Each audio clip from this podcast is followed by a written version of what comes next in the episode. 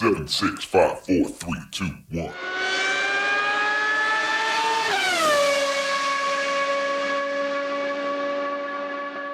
Herzlich willkommen zu Formel 1, dem Podcast mit Christian, einem spanischen Formel 1-Fan. Und mit Frank, einem deutschen Formel 1-Fan. Wir wollen heute ein bisschen zurückblicken auf die letzten beiden Rennen, nämlich Katar und Austin, der große Preis von USA und der große Preis von Katar. Zwei Rennen, zweimal mit Sprint. Äh, und das heißt, es gab praktisch viermal ein Rennen zu gewinnen, wenn man den Sprint mitzählt. Und von diesen viermal hat nicht alle Max Verstappen gewonnen. Das ist doch schon mal eine Nachricht, oder?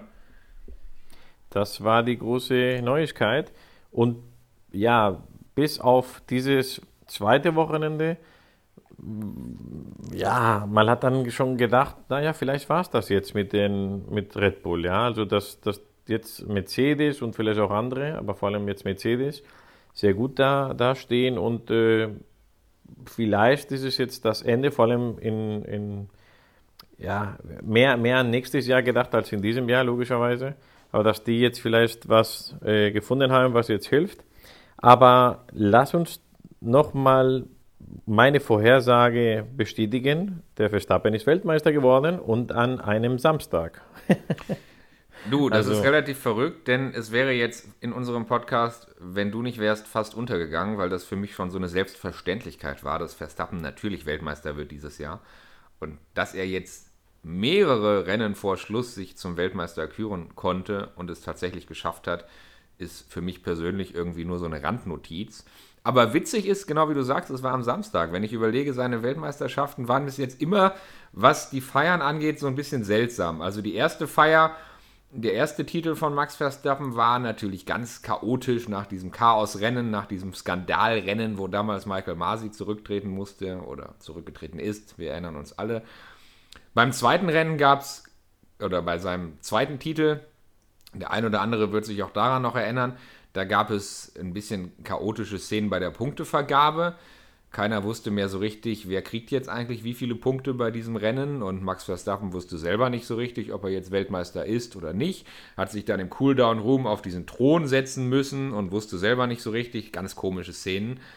Ja, und jetzt der Titel, äh, den gewinnt er dann plötzlich, genau wie du sagst, am Samstag nach einem Sprintrennen, was ja auch eine Neuigkeit ist in der Formel 1. Also irgendwie alles ein bisschen seltsam.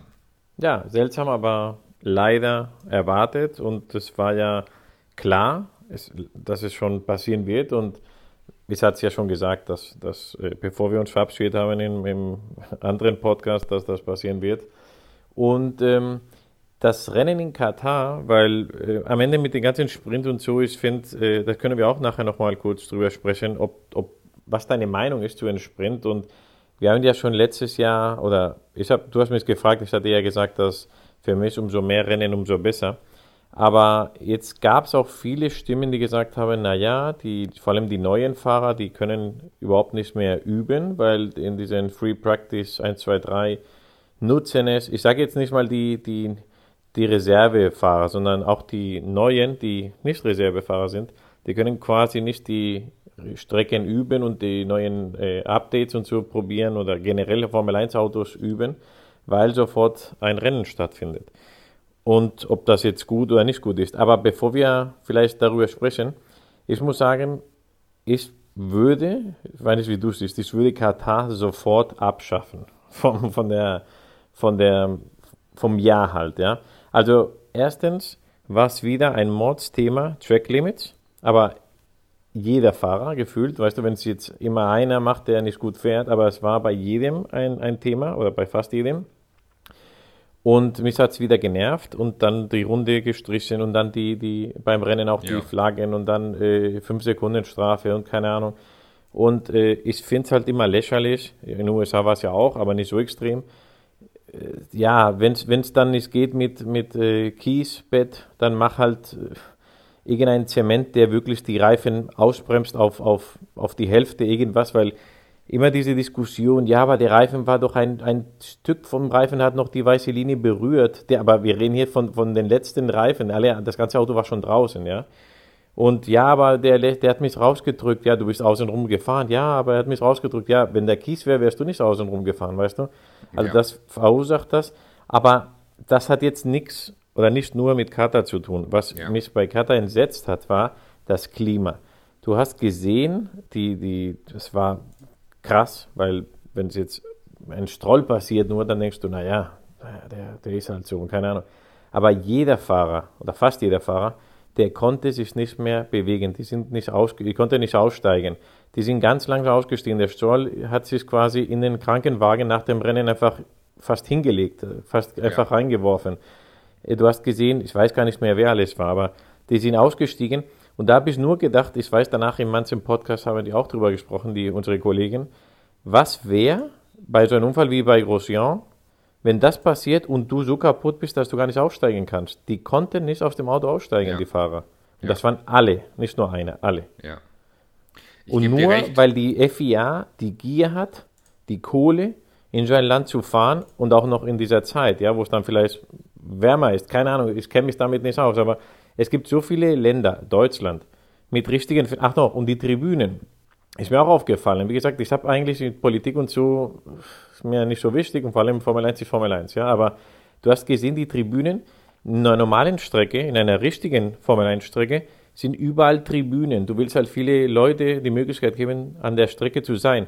Da hast du gesehen, da war quasi die, die, die Startlinie, das war die, ein paar große Tribünen, das war voll, wahrscheinlich auch nicht von Locals, aber das weiß ich nicht, habe nicht so gut aufgepasst.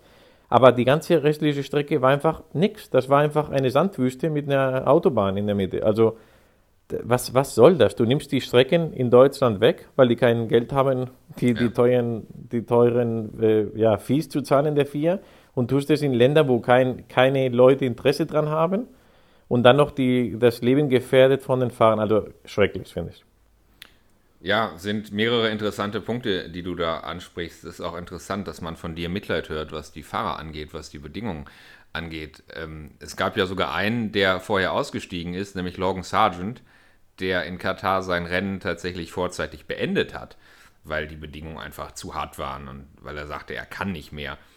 Logan Sargent hat bis jetzt in dieser Saison, in seiner Debütsaison, nicht unbedingt mit allzu großen Leistungen geglänzt und muss sich auch einiges an Spott, Häme und Kritik gefallen lassen. Aber ich finde, für die Entscheidung, aus dem Rennen vorzeitig auszusteigen, weil er einfach nicht mehr kann, gebührt ihm schon auch irgendwo Respekt. Und letztendlich äh, hast du schon recht mit dem, was du sagst. Es war auch Glück, dass da nichts passiert ist, weil wenn es einen Unfall gegeben hätte, schlimmstenfalls sogar mit Verletzten, bei dem man eventuell den Unfall hätte darauf zurückführen können, dass die Fahrer über die Maßen erschöpft und über die Maßen kaputt und fertig waren aufgrund der äußeren Bedingungen, dann hätte die FIA sich da schon Fragen gefallen lassen müssen. Und klar, auch ich würde mir ein Rennen in Deutschland wünschen, auch ich würde mir mehr Rennen in Europa wünschen. Wir haben tolle Strecken, auf denen wir früher gefahren sind. Äh, aber schau mal, wir haben jetzt Ende Oktober und noch einige Rennen vor uns. Das hätte es früher halt auch nicht gegeben. Wir fahren bis Ende November dieses Jahr. Wir fahren in Ländern wie Saudi-Arabien, Katar und so weiter und so fort. Und wir müssen uns nichts vormachen. Die Formel 1 verdient Geld. Die Formel 1 muss Geld verdienen. Und mit Rennen in Hockenheim und am Nürburgring und in Manikur und was weiß ich noch, wo wir uns das vielleicht wünschen würden von früher. Und dann vielleicht wie früher 17 Saisonrennen und Mitte Oktober ist Schluss. Das ist einfach nicht das, was, was momentan angesagt ist. Das ist, die Formel 1 wird gemolken, die Formel 1 wird ausgepresst und die Formel 1 muss irgendwo finanziell abliefern. Und da gehört das alles dazu äh, Geld regiert die Welt, abgedroschener Spruch, aber so ist es auch hier. Und ja, letztendlich liegt es ein bisschen an den Fahrern, sich auch zu äußern. Und letztendlich liegt es auch an den Fahrern, da Druck zu machen und zu sagen, ey, das, was in Katar abging, das geht nicht, das können wir nicht machen. Das ist, ja, bin gespannt. Ich glaube aber nicht, dass sich da jetzt in naher Zukunft das dran ändern wird. Ja, ich finde es halt, ähm, egal ob Vettel oder Hamilton oder alle, die sich dann für auch politisch einsetzen, ja, aber dann, wenn es um, ums Geld geht, ja, dann ist, dann ist jeder ruhig, zumindest bis er in Rente geht, ja. Also das ist äh, weder von der Politik her, vom Land, ja, ganz abgesehen, wie gesagt, das lassen wir erstmal außen vor, aber auch da ist irgendwie ein Punkt, wo vielleicht, ja, man sein sollte, weder Fußball noch Formel 1 noch irgendwas, ja. Aber äh, wenn du das von absiehst, was vielleicht auch nicht okay ist, wenn man davon absieht, finde ich, dass auch wenn es nur wegen der Gesundheit der Fahrer ist, und du hast ja gesagt, der Schadsen, ja, das ist klar, ich muss zugeben, wäre es nur der Schadsen gewesen, hätte ich gesagt, naja, der Weicher, ja. Also, der kann überhaupt nicht fahren, der kann, und guck mal, jetzt kann er nicht mehr, jetzt ist er müde, jetzt will er weg, ja. Das wäre so gewesen, so hart wie es klingt. Aber da es nicht er war, es waren viele, weißt du. Ich weiß nicht, ob alle, aber sehr viele. Das ist dann nicht mehr ein Einzelfall, weißt du. Und es muss ja nicht etwas passieren, damit die Formel 1 reagiert. Es sollte nicht so sein, weißt du. Also, ja, schwierige Sache. Aber lass uns mal ein bisschen weitermachen. Was mir schon gefallen hat von diesem Rennen war, das ist eigentlich auch eine Sache, die auch nicht normal ist, ist, dass äh, Pirelli gezwungen hat, dass man nur so und so viele Runden fahren darf mit jedem Reifen. Ja? Und dadurch wusste mal, es gibt auf jeden Fall zwei Stops müssen sein und wann die maximal passieren. Und das mhm. fand ich sehr spannend und das hat mir so wieder, weißt du, wenn, wenn eine Diskussion kommt, ja, Sprintrennen, ja, nein, weil das spannend ist, weil das nicht spannend ist, Reverse Grid, was auch immer, habe ich gesagt, ich muss schon sagen, dass dieses Pflicht-Pitstop, okay, jetzt haben wir ein Pflicht-Pitstop, weil man ja die, die, den Reifen wechseln muss, von, weißt du, von Medium zu Soft oder von Medium zu Hard. Ja. Aber dass man sogar sagt, nee, nee, es ist sogar zwei Pflicht, ja, oder maximal bis diese Runde. Ich fand das sehr, sehr interessant, weil du hast dann quasi nochmal eine neue Variante geschafft und Natürlich mhm. bringt es nichts, wenn ein Verstappen mit äh, vier Sekunden jede Runde Vorsprung macht, ja. Aber ich fand das sehr spannend und äh, auch nicht jeder hat dann in der letzten Runde, du weißt, das Perfekte wäre wahrscheinlich bis zur letzten Möglichkeit, aber dann weißt du auch, dass jemand dir einen Undercut machen kann. Also ich fand die, das war eigentlich das Spannende für mich vom Wochenende in Katar. Ja, äh, kann man so sehen, ist natürlich letztendlich ein Eingriff. Also erstmal muss man sagen, krass, dass es so weit kommen muss. Ne? Die Fahrer hatten mit den Bedingungen zu kämpfen und Pirelli konnte nicht garantieren, dass der Reifen bei den Bedingungen hält. Das ist eigentlich eine Katastrophe. Das ist eigentlich auch PR-technisch eine Katastrophe, dass man sagt, die Bedingungen sind so krass, dass man jetzt aus Sicherheitsgründen äh, hier eingreifen muss, was den Reifen angeht. Sollte eigentlich nicht so sein. Ist eigentlich etwas dass man Pirelli meiner Meinung nach sehr negativ ankreiden muss. Aber wenn du sagst, es hat für dich persönlich die Spannung erhöht, weil es irgendwie strategisch nochmal äh, ja, ein neues Element war, was man so nicht kannte, kann ich dich verstehen. Auf der anderen Seite sind das natürlich so künstliche Eingriffe. Es gab ja auch mal so Extrembeispiele. Bernie Ecclestone hatte auch mal mitgeredet früher mit so Quatschideen, dass man sagte, man fährt jetzt mal auf einer Strecke mit einer künstlichen Bewässerungsanlage und nach Zufallsprinzip geht ab und zu die Bewässerungsanlage an und die Strecke wird nass und es sind Regenbedingungen. Total künstlich, um irgendwie einen Spannungspunkt zu erzeugen. Oder man fährt ab und zu mal in umgekehrter Startreihenfolge los, um Spannung zu erzeugen. Und, und, und, und. Lauter so Quatschideen, nenne ich sie mal, die äh, aber irgendwo dann strategisch und was den Rennverlauf angeht, für, für neue Inputs sorgen. Und ein bisschen so ist es ja auch mit den Pflichtboxenstopps. Wenn man sagt, naja, ihr dürft jetzt mit dem Reifen maximal so und so lange fahren, ein künstlicher Eingriff in die Strategie, auf den die Teams irgendwie reagieren müssen, ist letztendlich auch, hier war es jetzt aus Sicherheitsgründen, aber ist letztendlich trotzdem ein künstlicher Eingriff.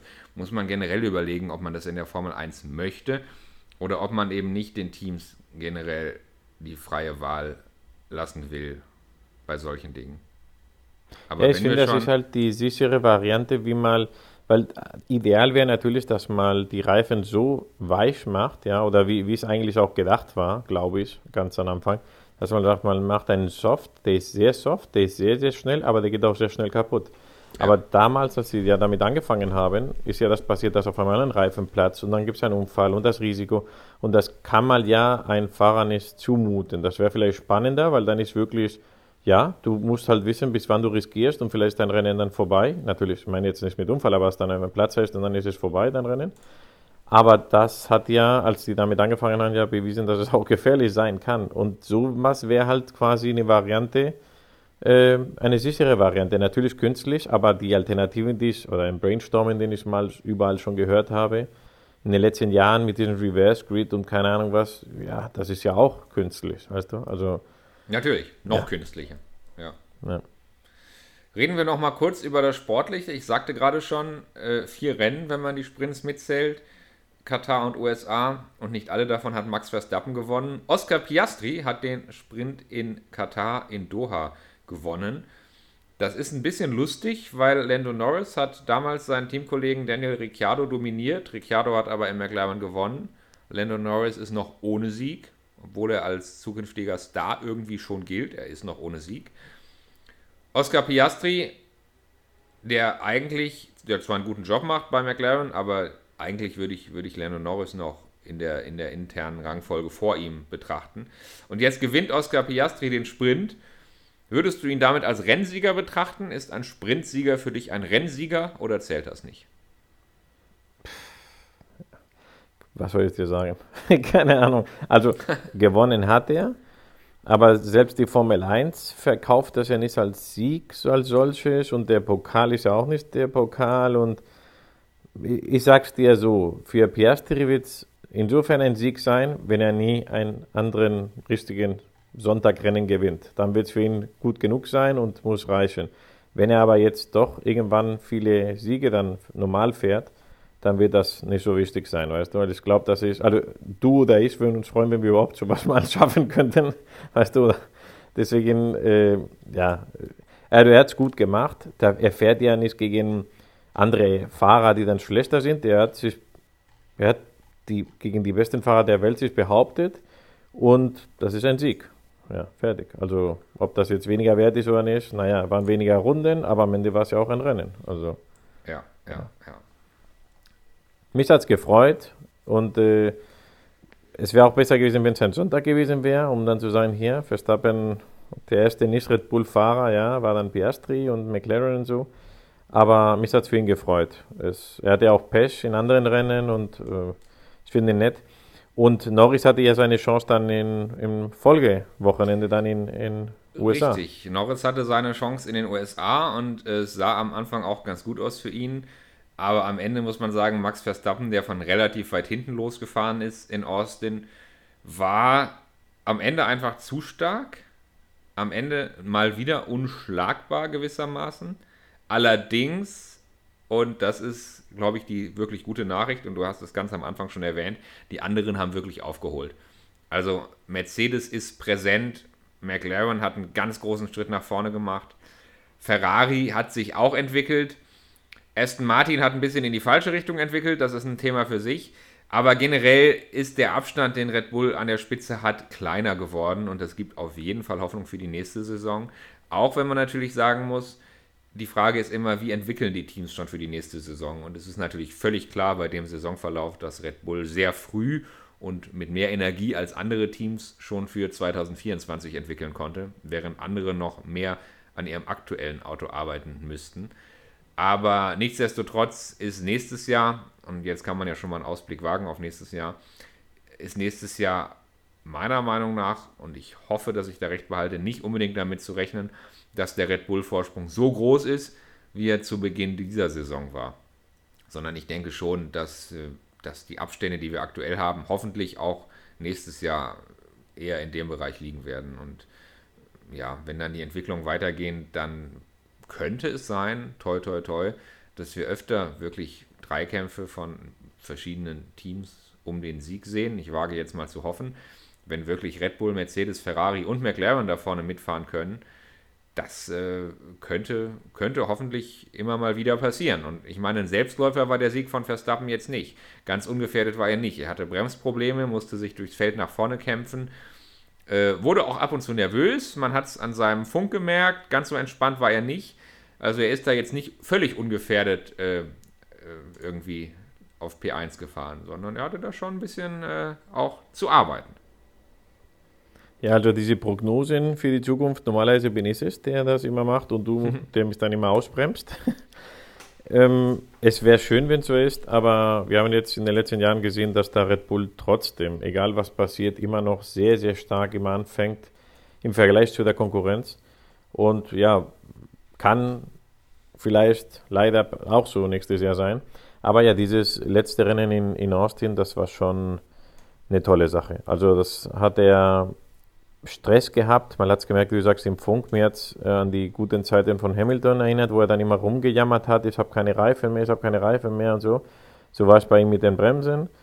Und ähm, das ist eigentlich nur ein gutes Zeichen, dass er unter Druck steht. Und das ist für uns Fans, wenn du jetzt nicht unbedingt ein Fanboy von, von Verstappen bist, ist es eine super Sache, dass er nervös wird, dass jemand hinter. Schade, dass es Hamilton war, weil ich, mich hätte jetzt gefreut, dass Norris und oder Piastri, weißt du, halt die wären, die da wirklich Druck gemacht haben und nicht wieder Hamilton. Aber okay, so oder so, es ist gut, dass irgendjemand wieder näher kommt und den Druck macht. Und ein, zwei Runden mehr, okay, wir können dann nochmal reden, was danach passiert ist, 24 Stunden nach dem Abschluss des Rennens.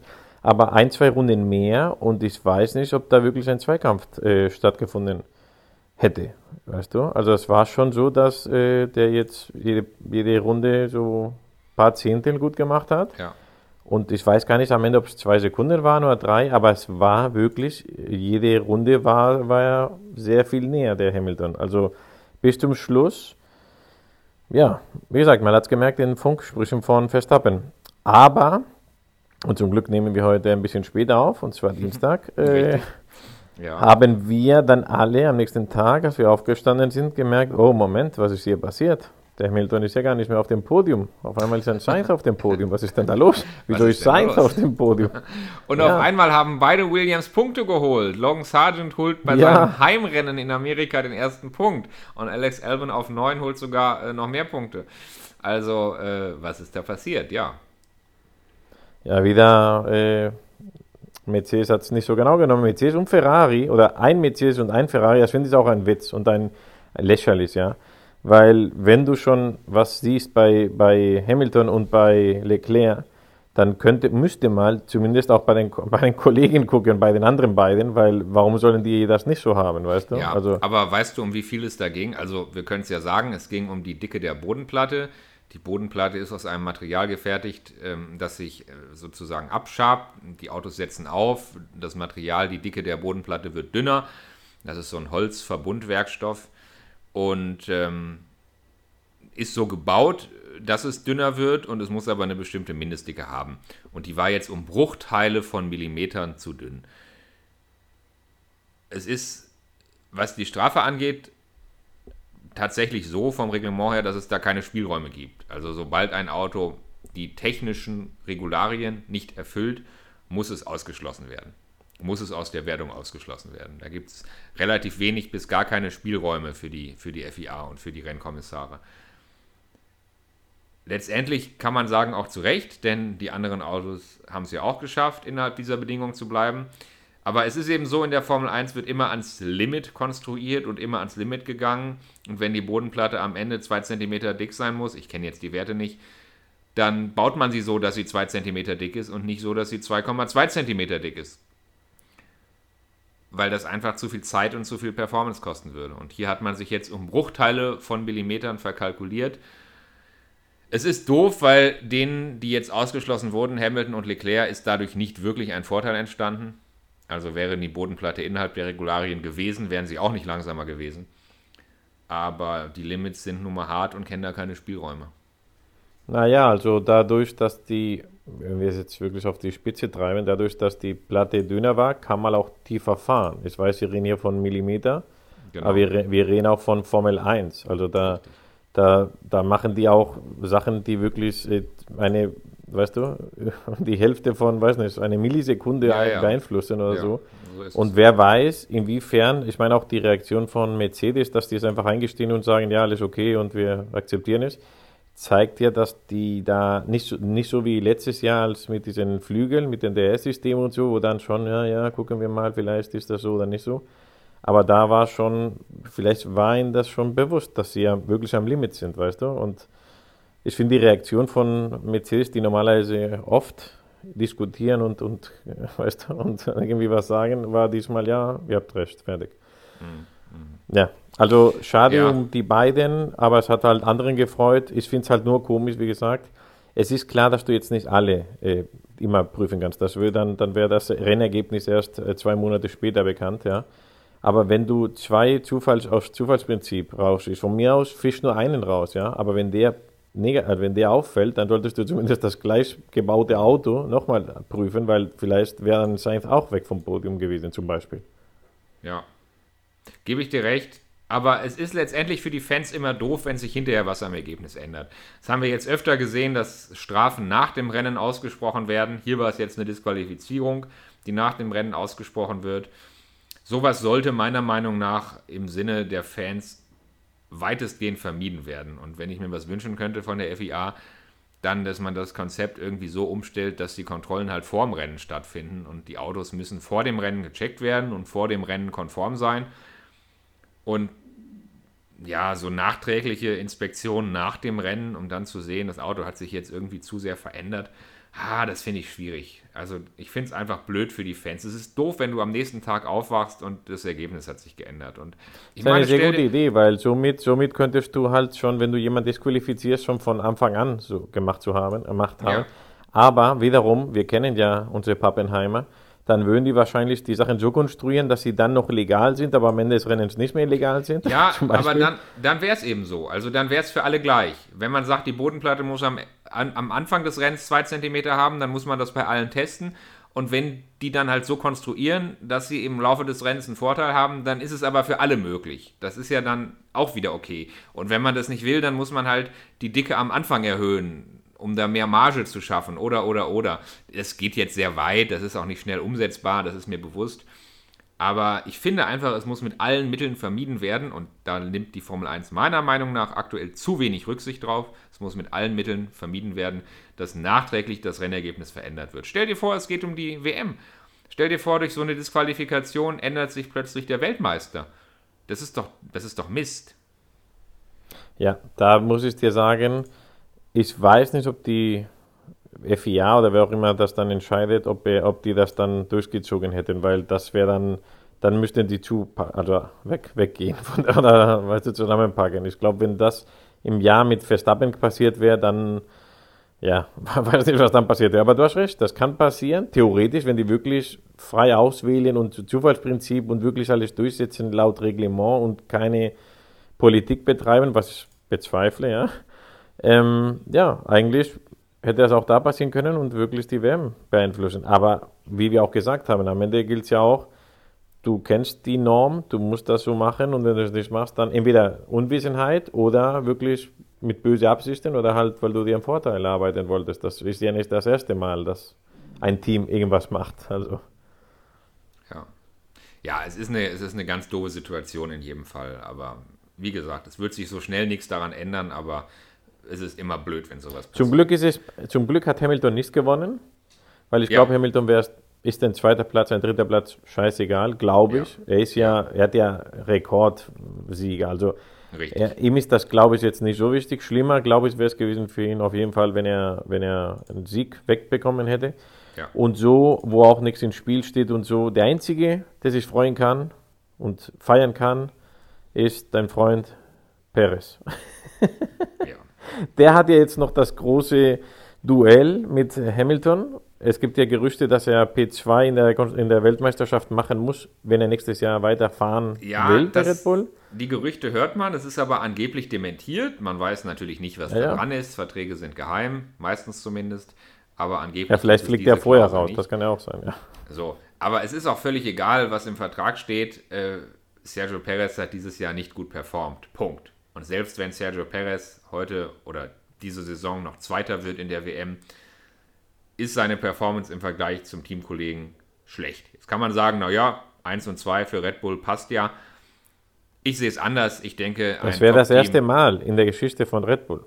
Ja, klar, aber nichtsdestotrotz ist der Unterschied zu groß und der Unterschied bei den einzelnen ja, Rennen weiß. ist zu groß. Und wenn die Dominanz von Red Bull irgendwann mal sinkt, dann ist Sergio Perez mit seiner Performance nicht mehr Zweiter. Und ich finde, ein Top-Team wie Red Bull kann sich eigentlich ein Fahrer, es klingt jetzt sehr hart, aber kann sich eigentlich ein Fahrer mit solchen Performance-Problemen wie Sergio Perez nicht länger leisten, ist meine Prognose. Also es würde mich sehr, sehr wundern, wenn Sergio Perez bei Red Bull nächstes Jahr noch fährt, aber die Prognose ist gewagt, dessen bin ich mir bewusst. Schauen wir auf den WM Punktestand. Wir haben jetzt Ende Oktober. Normalerweise, so wie wir das von früher kennen, wäre die Saison längst vorbei, aber aus den letzten Jahren wissen wir, es geht noch weiter. Das nächste Rennen ist in Mexiko. schon nächstes Wochenende. Dann haben wir noch ein paar Highlights vor uns. Brasilien, Las Vegas zum ersten Mal als vorletztes Rennen und dann das Saisonfinale in Abu Dhabi. Also es sind noch vier Rennen. Max Verstappen, Weltmeister, logischerweise 466 Punkte. Sergio Perez aktuell auf P2 mit 240 Punkten. Riesenunterschied. Und dahinter Lewis Hamilton mit 201 Punkten. Da ist also tatsächlich noch ein bisschen Bewegung drin. Und in der Konstrukteurswertung sieht es nicht anders aus. Auch da ist noch Bewegung drin zwischen Ferrari und Mercedes. McLaren ein bisschen abgeschlagen. Aber äh, da, ist, da ist definitiv, was, ja, was P2, P3 angeht, ist da definitiv noch ein bisschen Bewegung drin. Ja, mal schauen, ob der Hamilton ihn noch erwischen kann. Es wäre dieses Wochenende wär gut gewesen für Hamilton, weil er hätte dann viele Punkte gut machen können. Wir haben noch ein paar Rennen. Es bleibt in dieser Hinsicht noch spannend und vor allem spannend zu sehen, ob äh, McLaren und Mercedes weiter so performen können und vielleicht ein bisschen Druck auf Verstappen ausüben können.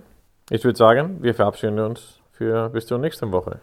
Wir hören uns nach dem großen Preis von Mexiko, das Heimrennen von Sergio Perez. Mal sehen, wie es ihm da ergeht. Und ich sage immer, es bleibt spannend. Das ist jetzt vielleicht bei diesem Saisonverlauf etwas übertrieben. Ich freue mich trotzdem auf die verbliebenen, auf die verbleibenden Rennen. Und ja, Christian, wir hören uns. So machen wir es. Bis nächste Woche. Mach's gut. Mach's gut. Ciao.